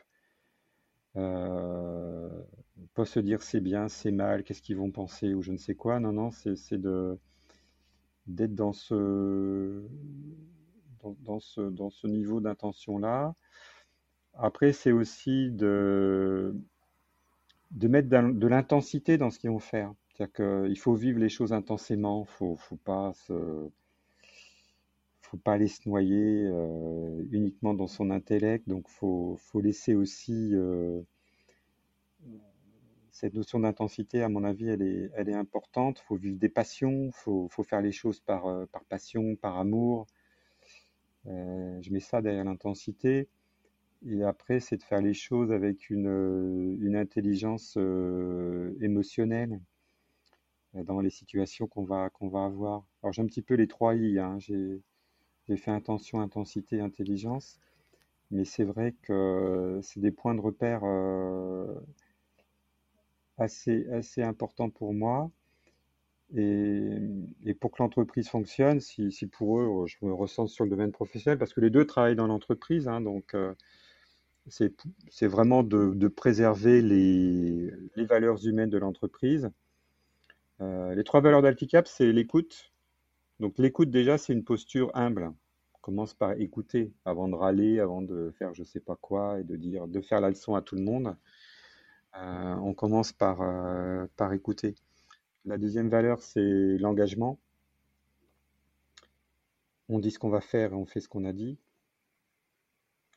Donc on la retrouve aussi euh, à travers ça. Et la troisième, c'est l'évolution, c'est-à-dire que bah, on est dans un monde qui bouge beaucoup. Donc, quand on est chez, chez Alticap, c'est d'accepter de, s'adapter parce que les technos évoluent, parce que euh, un logiciel qu'on est en train de lancer, bah, il peut être arrêté euh, du jour au lendemain. C'est arrivé par euh, certains éditeurs. Et puis, il faut capable de se remettre en, question. Donc, donc, la vie n'est pas un long fleuve tranquille et c'est normal. La normalité, c'est qu'elle soit pas un long fleuve tranquille. C'est juste se dire, faut faudra être prêt à affronter des événements pas agréables, mais hélas, dans une vie, il y en a toujours. Euh, et ça, ça ne, c'est pas ça qui empêche le bonheur. Il y a des gens qui ont connu, des, qui ont connu très peu d'événements euh, très désagréables dans leur vie, mais ils sont pas heureux du tout finalement. Hein. Il n'y a pas de, a pas de corrélation entre les deux événements. Hein. Donc, donc déjà leur transmettre tout ça, c'est déjà, ça serait déjà pas mal. C'est déjà pas mal. Et euh, sur, sur l'évolution, euh, tu as parlé par exemple tout à l'heure, tu as pris cet exemple un peu pour rigoler euh, d'une startup qui se lancerait sur l'intelligence artificielle et qui revendrait euh, un an après euh, des, dizaines de millions son, son entreprise. Mais le fait est qu'on est quand même dans un monde qui va de plus en plus vite. Celui que tu as connu quand tu avais 20 ans est complètement différent de celui que tu connais aujourd'hui à 60 ans. Et pour autant, euh, euh, j'ai l'impression que la, société, d'une certaine façon, nous pousse à nous hyper spécialiser. On valorise très très fortement le fait de devenir expert de son domaine et on a tendance à dire que la curiosité est un vilain défaut. Or, si tu t'hyper spécialises, ben, potentiellement, tu prends aussi le risque de plus du tout comprendre le monde dans lequel tu vas vivre 20 euh, ans, 30 ans plus tard. Comment est-ce que toi, tu as cultivé cette curiosité et cette, cette, cette notion d'évolution qui fait partie des valeurs fondatrices de la culture de ton entreprise? Comment est-ce que tu progresses? Comment est-ce que tu restes curieux? Ah bah, Moi, le fait d'être à l'APM, j'en parle assez souvent, mais ça m'a énormément apporté. Hein. C'est l'association du progrès par le management. Donc, c'est, euh, ça a été créé il y a, par le patron de Sodexo, euh, Pierre Belon, il y a, il, y a très, il, y a, très longtemps. Et le constat, c'était que le, le développement de l'entreprise va passer par le développement du chef d'entreprise et que le chef d'entreprise doit, se remettre en question. Donc je sais que c'est rendez-vous à l'APM avec euh, donc le premier mardi de chaque mois à l'après-midi. Euh, c'est des rendez-vous euh, très, très intéressants parce qu'on a des experts sur énormément de domaines. Ça peut être des domaines de culture générale, ça peut être des domaines beaucoup plus sur le sur l'entreprise, des, des, domaines sur le développement personnel. donc c'est vraiment des rencontres très très enrichissantes. Et on y pratique aussi euh, ce qu'on appelle des, des codev. Donc c'est quoi un codev? C'est que il y a un client. Donc le client, il arrive avec une problématique. Donc on est un groupe, on est 6 ou 7 par exemple. Et son sujet, il a un, sujet avec, euh, je sais pas quoi, avec un de ses associés, euh, avec un salarié, une question sur le, développement de son entreprise. En tout cas, quelque chose qu'il gratte très fort et dont il peut euh, parler avec, euh, avec, avec personne, ou en tout cas pas avec les personnes de son entourage. Et lors de ce codev, il donc il y a tout un mécanisme où euh, il va y avoir ce client, et puis après, donc les, les gens qui vont être autour de lui vont, vont lui poser beaucoup de questions. Et à travers le questionnement qui va être, qui va être posé, on va l'amener à reformuler sa question du départ, et puis on va on va l'amener à, avancer. Et c'est souvent extrêmement, euh, extrêmement puissant parce que les questions qui vont être posées, c'est un peu du mode coaching avec six ou sept personnes autour de soi, mais sans que ça s'appelle du coaching. Mais euh, les questions qui vont être posées à travers ce questionnement vont souvent être très, très, euh, très, très puissant pour celui qui le vit. moi, ça m'est arrivé d'être client et puis aussi de faire d'être dans les deux rôles. Et à chaque fois, c'est des, des moments très, très importants. Donc ça, c'est des, c'est des bons moments d'ouverture et puis de, curiosité sur, sur tout ce qui, qui m'entoure. Hein. Après, ça va être des, ça va être des lectures. Je suis, je suis passionné par tout ce qui tourne autour du, du, coaching. Je, je, lis beaucoup autour de, de ça. si je continue à travailler après Alticap, et c'est un peu mon projet, le jour où j'arrêterai, j'aimerais me consacrer au coaching de, dirigeants parce que je trouve ça passionnant. Je trouve que le dirigeant, c'est un métier euh, où on est seul. C'est une solitude. Euh, à un moment donné, on est toujours seul. Les décisions ultimes, c'est vous qui les, qui les avez. Même si vous avez des gens autour de vous, il y a, euh, il y a une vraie solitude un vrai sentiment de solitude. C'est pas de la solitude physique. Hein. Vous pouvez avoir euh, dans une pièce avec 100 personnes, mais vous pouvez vous sentir complètement euh, seul face à une situation. Donc, euh, donc beaucoup de lectures autour de ça. et ma curiosité, en fait, elle est, nourrie beaucoup par tout ce qui va tourner sur le développement personnel, tout ce qui va tourner, tu parlais du Tibet, tout ce qui va tourner autour de la culture euh, bouddhiste. je suis très attiré par, euh, par tout ça, toute la culture euh, indienne, tout ce qui vient de l'Ayurveda. Donc je suis très, très imprégné de tout, de tout ce, de tout ce monde-là. Je fais régulièrement une cure ayurvédique au Maroc. Donc, je sais pas si tu sais ce que c'est. Donc, ça, c'est. Non, ça consiste en, quoi? fait, euh, L'Ayurveda, ça vient du, de, l'est de l'Inde.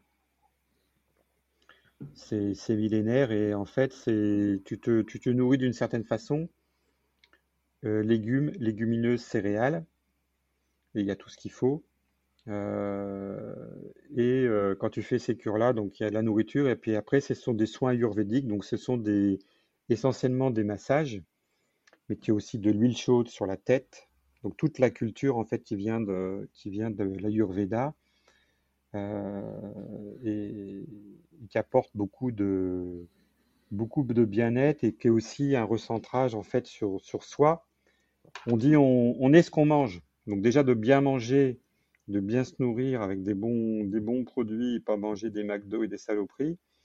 Euh, c'est déjà une belle, euh, une belle chose. Donc ça, j'en ai pas parlé au début, mais c'est un bon moment de, de ressourcement pour moi. Cette cure que je fais tous les ans au mois de mai, j'ai ce, rituel aussi, ça me fait un bien. Euh, c'est pas, pas un jeûne hein, parce qu'on mange, hein, mais c'est pareil, c'est un bon moment de, un bon moment de, ressourcement. voilà les, les, la curiosité que j'ai, ça tourne autour de, de, de tous ces domaines-là et qui vont tourner sur le, le développement personnel, de aller à la découverte de soi, de, de vraiment être bien, de vraiment être aligné. Donc tout, tout ce qu'il peut y avoir, que ce soit de la, la littérature autour de plutôt ce qui vient de, de l'Inde et de l'Ayurveda, ou plutôt anglo-saxonne autour des, de l'école de Palo Alto, de, de tous ces auteurs-là, tout ça me, me passionne et me plaît beaucoup. Oui. C'est un grand écart là. Oui, oui. Euh, et justement, qu'est-ce que l'Occident, euh, la pensée occidentale, la spiritualité occidentale pourrait euh, apprendre de la spiritualité orientale, du bouddhisme et, de cette vision de la vie? Plein de choses, j'imagine. Qu'est-ce qu'elle pourrait apprendre bah, peut-être la, culture du, présent et de pas. Euh, j'ai lu un bouquin sur la Chine il n'y a pas, y a pas très, longtemps, ce qui différenciait la Chine et de l'Occident. Bah, souvent, les Chinois, euh, la Chine, ils sont très, pragmatiques et très dans le présent. Ils font peu de plans finalement. Et souvent, ils vont très pragmatiques dans une situation. Et sans doute, c'est cette capacité à être euh, à laisser faire les autres, euh, à prendre les bonnes idées. Et je trouvais que c'était assez intéressant. Donc euh, nous on est dans une culture souvent très très très très volontariste, très où on s'oublie. en fait, le, corps, tout ce qui est corps dans la culture occidentale, il est complètement, euh, complètement oublié. C'est, pas beau, c'est sale, il n'y a pas, pas d'histoire de corps. Il y a que la France, c'est les, c'est les, c'est les, les lumières, c'est l'esprit des lumières, mais il, il y a très peu autour du, autour du corps, autour de, de beaucoup de choses. euh, beaucoup vient, vient, beaucoup de choses viennent de l'Asie, à mon avis. euh, la conscience de ça. Et de Palo Alto? Alors Palo Alto, c'est beaucoup d'auteurs sur le, en fait, sur le, sur le coaching, euh, qui ont écrit, euh, enfin tout, tout, tout, enfin tout, quasiment beaucoup de choses viennent de cette école-là sur euh, c'est quoi le coaching et euh, c'est venu en France euh, dans les années 70, mais c'est ces écoles-là qui ont, qui ont influencé les, tout ce qui est le coaching actuel vient, de là-bas en fait. Donc, ce qui, bah, c'est pareil, c'est plutôt la culture anglo-saxonne et c'est le, c'est le questionnement. C'est beaucoup de choses autour du questionnement, se poser les bonnes questions. Donc, c'est, de la prise de recul. Et c'est beaucoup de choses autour, autour du psy. Parce que c'est pas euh, coach, c'est, il y a, une frontière avec tout ce qui est, euh, tout ce qui est psy, mais quelque part, on vient quand même beaucoup toucher euh, à des choses qui vont toucher le, le, psy, le mental, les émotions. On va beaucoup parler des, des croyances, des valeurs, des émotions, des besoins de la personne. Donc tout ça, euh, tout ça rejoint quelque part la, le sujet de, prise de conscience du dirigeant, de, qui il est, de qui il est vraiment, d'aller à la découverte de lui-même. Euh, où, où est son ego dans tout ça? Où est sa solitude? Donc, euh, beaucoup de, beaucoup de choses autour de, beaucoup de choses autour de ça, en fait, dans cette école-là. Donc, tout, ça m'intéresse, et souvent les auteurs anglo-saxons m'intéressent, euh, euh, tout ce qui est management. Enfin, je trouve que la, la culture qui vient de là-bas est beaucoup plus, euh, beaucoup plus intéressante que ce qui a été écrit en France. Enfin, dans, dans ce que j'ai appris quand j'étais étudiant, les, ce qui était intéressant venait plutôt des, du monde anglo-saxon. Nous, en France, il y avait peu de... On est plus sur l'administration. Le grand auteur français, c'était Fayolle, Henri Fayolle. Il a écrit sur euh, l'organisation des mines, mais c'était, euh, des... Il n'y a pas eu que lui, je sais, mais sou- souvent, on est quand même très... On est beaucoup dans cette culture-là. Hmm. Enfin, Et euh, tu prends, tu, tu t'aménages toi des, des, des temps euh, pour toi justement pour faire cette introspection, des sortes de, de bilans personnels, hebdomadaires, mensuels, pour réfléchir à ton action, à ta vie? Bah, quand j'ai ces moments de... Quand je fais ces stops là, la QE védique, le... les randos, etc., oui, je... Quand je marche, en fait, je, je, je... ma- mes pensées, euh, je réfléchis beaucoup. Ça, voilà, ça, je me laisse euh, porter par mes pensées, en fait. Et c'est là que c'est, et c'est là que c'est intéressant. Après, euh, oui, j'ai des temps là au niveau du, au niveau du travail où souvent je me, je me pose seul euh, autour d'une feuille, voir les, c'est quoi le radar du moment avec justement les choses vraiment importantes et, et non urgentes, éventuellement ce qui est important, urgent à traiter, et comment je, comment je traite tout ça. Donc j'ai, ces- petits rituels-là avec, euh, avec moi-même et aussi avec mon équipe très, très rapprochée autour de moi. Donc, mais oui, oui, je, Et, quand on fait tous ces rituels, en fait, qui tournent autour du corps, c'est un moment de relâchement aussi. Et puis derrière, on est, on est beaucoup mieux pour, pour réfléchir. Mais on est dans une, dans un mode de pensée où les choses viennent naturellement à soi. Peut-être que le cœur, tu parlais du cœur tout à l'heure, justement revient et, et tout à coup, les choses s'ouvrent. Ça paraît beaucoup plus, beaucoup plus clair. Et justement, à la lumière de cette clarté, euh, ça veut dire quoi pour toi réussir sa vie? Tu l'as, tu l'as, tu l'as, t'as déjà donné pas mal d'éléments de réponse dans, dans cet échange, mais euh, tu as 60 ans, t'es père de Mhm. famille. tu es dans une phase de transition où tu, veux, tu veux laisser la direction, j'ai l'impression, d'Aticap à tes enfants et puis toi peut-être te diriger vers le coaching. Au vu de, ton expérience, de ton parcours, de ta trajectoire, tu définirais comment aujourd'hui le fait de réussir sa vie? Bah, C'est d'avoir le, sentiment profond qu'on est, qu'on est soi-même, cette, cette conscience de soi et qu'on est, on est aligné avec ça on est aligné entre le, ventre, le cœur et, le, ce qu'il y a dans le, y a dans le cerveau, et que véritablement, on a ce point de repère qui fait qu'on, quand on fait ça, tout à coup, on se, on se sent bien, quoi qu'il arrive autour de nous. Et après, c'est, probablement à travers, euh, l'entreprise qui a été une construction, euh, construction bah, d'avoir construit quelque chose qui ira au-delà de moi. Donc il y a une idée de, transmission. Euh, donc se dire on va laisser, on, laissera cette trace-là, qui est, une trace avec une entreprise qui s'est voulue humaine, hein, à l'écoute, dans un monde qui est, très compliqué. Donc avec cette notion de plaisir aussi. Il faut, on travaille ensemble, on se fait plaisir et puis on, avance et on vit une véritable aventure humaine.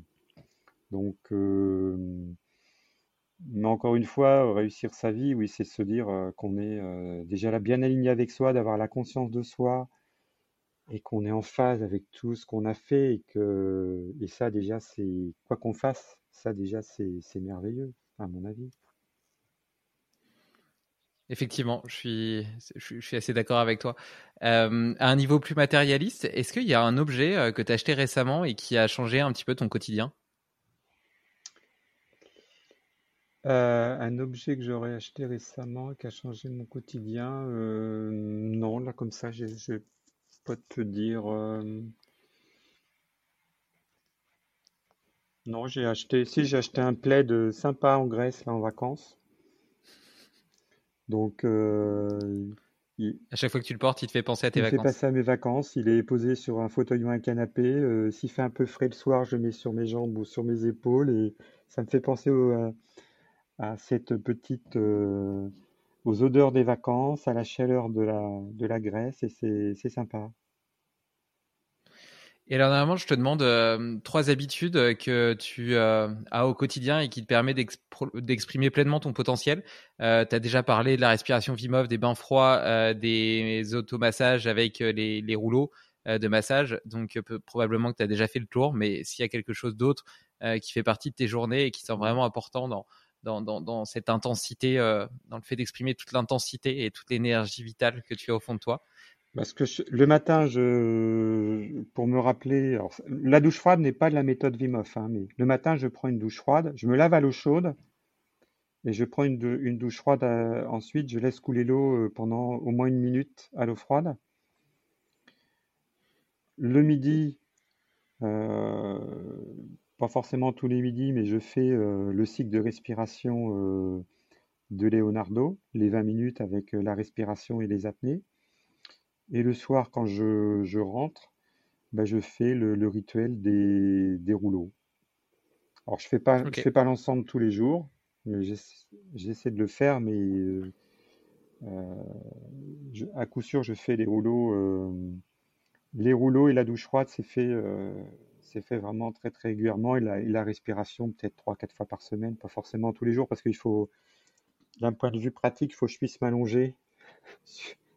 Donc il y a des endroits où le midi je suis à l'extérieur, je ne vais pas m'allonger par terre, c'est un peu plus compliqué. Donc, euh, Mais ça, c'est des vrais rituels qui, euh, qui font qu'aujourd'hui, les gens que je rencontre, euh, même si là on rencontre, on a une période un peu un peu chaude avec Alticap sur plein de sujets, de, relancer l'activité sur, sur, sur septembre, après un, environnement économique qui est quand même compliqué autour de nous. Les gens que je recroise me trouvent très, très, en forme, très serein. donc c'est toujours, toujours agréable, mais je pense que c'est tout simplement les, ces, rituels-là qui font que ça donne un bon, un, bon tempo et, le fait qu'on soit, euh, j'ai dit pas mal de fois le mot, mais qu'on soit, euh, qu'on soit congruent, qu'on soit aligné. Et dès qu'on est aligné avec ça, dès qu'on si on n'est pas aligné, il y a un truc qui merde, on le sent au fond de soi. On le sent au fond de soi et dès qu'il y a cet alignement entre le corps et l'esprit, l'homéostasie dont tu parlais tout à l'heure, je pense que le, le reste, on se dit, mais le reste, on va, on va l'embrasser, le reste. On va l'embrasser. on va, on va, on va tout simplement le aborder ce qu'on doit aborder, puis on va, on va le traiter. Donc, euh, donc si on est dans cette posture-là, à mon avis, on, est beaucoup mieux que d'être toujours euh, sur une espèce d'accélérateur, qu'est-ce qui va se passer, qu'est-ce qui va se passer, toujours en, mode comme ça, et c'est insupportable pour soi et pour les autres. Hmm. c'est très inspirant. Euh, tu aurais un défi à donner à nos auditeurs pour les 15 jours à venir? Quelque chose qu'ils pourraient faire une fois ou bien tous les jours et qui leur permettrait euh, probablement de découvrir une nouvelle facette euh, de leur vie, de leur personnalité, de leur énergie moi, je leur conseille la, douche froide, parce que ça, tout le monde, il n'y a pas besoin de, il a besoin d'aucun matériel, là. Ça peut être possible, ça peut être mis en action euh, très vite. Et il suffit, alors pour que ça devienne vraiment une routine, il faut le faire 60 jours. Euh, pour que ça ait une, vraie efficacité. Et vraiment. On nous a menti du coup avec les 21 jours? Ouais. mon avis, les 21, c'est de l'arnaque. Ouais. il y a un débat là-dessus, mais pour avoir eu divers experts sur le sujet, euh, euh, vraiment les habitudes s'ancrent au bout de 60 jours. Donc c'est de, de, faire, de faire ça, et parce que ça, ça, ça apporte vraiment une. Dès le matin, on, est, on, se connecte bien à soi-même dès le matin. Et tu parlais toi tout à l'heure de tes façons de travailler entre le matin et l'après-midi, que le matin tu te concentrais sur les, choses importantes. Bah, quand tu démarres la matinée euh, comme ça, déjà, c'est tu, crées, euh, tu te reconnectes bien. Et, donc je fais ça moi depuis euh, deux ans maintenant. Tous les matins, sauf de rares exceptions où ça pas lieu, mais sinon c'est vraiment quasiment tous les matins. Donc bon courage à tous pour la, pour la douche froide alors. Carrément. Moi, je suis, je suis aussi un adepte, tu prêches un convaincu, euh, je, suis, je suis un adepte du froid, euh, d'abord des douches froides, et puis maintenant j'ai la chance d'habiter au bord du lac Léman, et donc euh, tous les matins avant de démarrer ma journée, je vais me baigner dans le lac. Ah bah, Alors évidemment, l'été, c'est pas, c'est pas hyper challengeant, mais là, elle commence à, à, diminuer un petit peu, et puis quand on va arriver un petit peu plus dans, le, dans l'hiver, elle descendra à 8 degrés. Mmh donc là, ça commencera à ressembler à, à, à quelque chose. Euh, il y a un prochain invité que tu aimerais entendre sur Limites Project pour parler de potentiel humain? Eh ben écoute, euh, as-tu Romain Vandendorp Ça ne me dit rien. Ben, Romain Vandendorp, qui est justement. Qui est-il? euh, ben, Lui, c'est le record du monde de, du, du, froid. Il reste dans la glace pendant plusieurs heures. D'accord. C'est, un, c'est aussi un expert autour des neurosciences moi, je l'ai rencontré lors d'un séminaire APM. Et puis après, je l'ai j'ai revu aussi dans, chez Alticap. Et il est vraiment euh, passionnant. D'accord. Tu, tu, pourrais nous mettre en relation? Ouais, bien sûr. Bien sûr. Je vais, faire un, je vais faire un mail et je vous mets en relation. Et Romain va intervenir à la réunion annuelle Alticap. Je fais toujours la réunion annuelle le 12 octobre. Donc moi, j'interviens à peu près une heure. Et à chaque fois, je fais venir un, expert sur une thématique et il va venir parler de, neurosciences. Ok, bah, hyper intéressant. Euh, comment est-ce qu'on fait pour euh, te suivre? Est-ce que tu partages tes, actus quelque part euh, Si on a envie de te contacter, d'échanger avec toi, de se faire coacher? Bah, Le mieux, c'est de me contacter sur LinkedIn. Après, il y a mon email hein, si les gens veulent. Euh, mais je suis plutôt actif sur LinkedIn. Je suis pas sur les. Voilà, je mettrai ton profil LinkedIn. Ouais, je suis, je suis, je suis plutôt LinkedIn. Je vais, je suis pas sur les autres réseaux. Enfin, je, je suis essentiellement sur LinkedIn. Oui, c'est plus facile. Ok. Très bien, bah, je mettrai le, lien dans l'article euh, lié. Euh, en écho au petit check-in qu'on a fait en début de podcast, je te propose de faire un petit check-out et me dire comment est-ce que tu te sens maintenant? Bah, je me sens très bien. Je suis arrivé, je te l'ai dit, j'étais un peu, un peu, un peu fatigué ce matin. Et c'est vrai que de reparcourir euh, tout ce qu'on a parcouru, ça apporte, euh, ça apporte beaucoup de, de satisfaction et puis, euh, et puis d'apaisement. Donc merci à toi David. Merci beaucoup. C'est moi qui te, qui te remercie Eric. sais, en tant que... je suis jeune, jeune chef d'entreprise. Pour autant, j'ai toujours été entrepreneur, donc j'ai déjà eu mon lot de réussites et d'échecs. mais, mais tu vois, je suis, je suis vraiment dans, dans, dans cette phase de de transition grâce à une forme de sérendipité d'ailleurs. Euh, tu vois, un petit peu comme toi euh, sur ton chemin où tu, tu, pensais pas forcément euh, tomber sur, sur ce côté conscience, spirituel, cœur, etc., alignement, eh bien, ça s'est imposé à toi. Moi, quand j'ai lancé Limites Project au début, je cherchais les meilleurs hacks pour rendre le corps humain plus efficace, plus efficient, pour être une meilleure machine.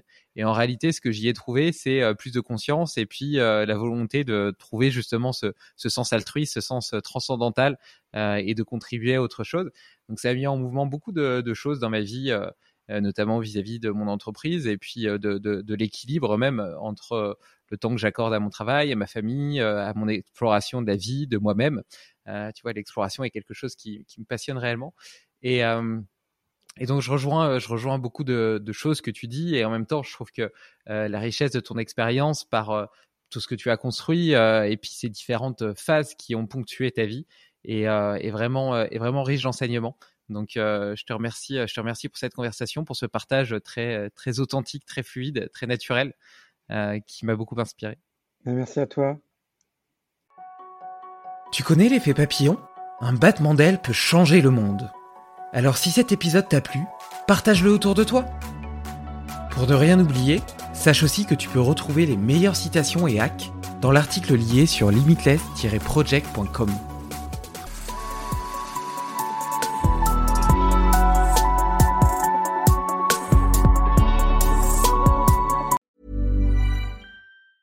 As a person with a very deep voice, I'm hired all the time for advertising campaigns. But a deep voice doesn't sell B2B, and advertising on the wrong platform doesn't sell B2B either. That's why, if you're a B2B marketer, you should use LinkedIn ads. LinkedIn has the targeting capabilities to help you reach the world's largest professional audience. That's right, over 70 million decision makers all in one place. All the big wigs, then medium wigs, also small wigs who are on the path to becoming big wigs.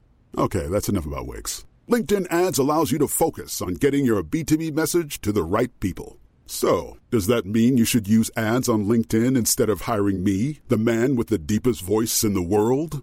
Yes. Yes, it does. Get started today and see why LinkedIn is the place to be to be. We'll even give you a $100 credit on your next campaign. Go to linkedin.com slash results to claim your credit. That's linkedin.com slash results. Terms and conditions apply. Tired of ads crashing your comedy podcast party? Good news. Ad-free listening on Amazon Music is included with your Prime membership. Just head to amazon.com slash ad-free comedy to catch up on the latest episodes without the ads. Enjoy thousands of ACAST shows ad-free for Prime subscribers. Some shows may have ads. JamesAllen.com is the online destination to easily design a customized engagement ring and save up to 50% compared to traditional stores. You pick a diamond, whether it's lab created or earth created, James Allen has over 200,000 conflict free stones. Then you pick your ring setting and metal. And if you need some help, they have real time diamond consultations available where an expert can walk you through it all. Get 25% off your order at jamesallen.com code ACAST. That's jamesallen.com code ACAST.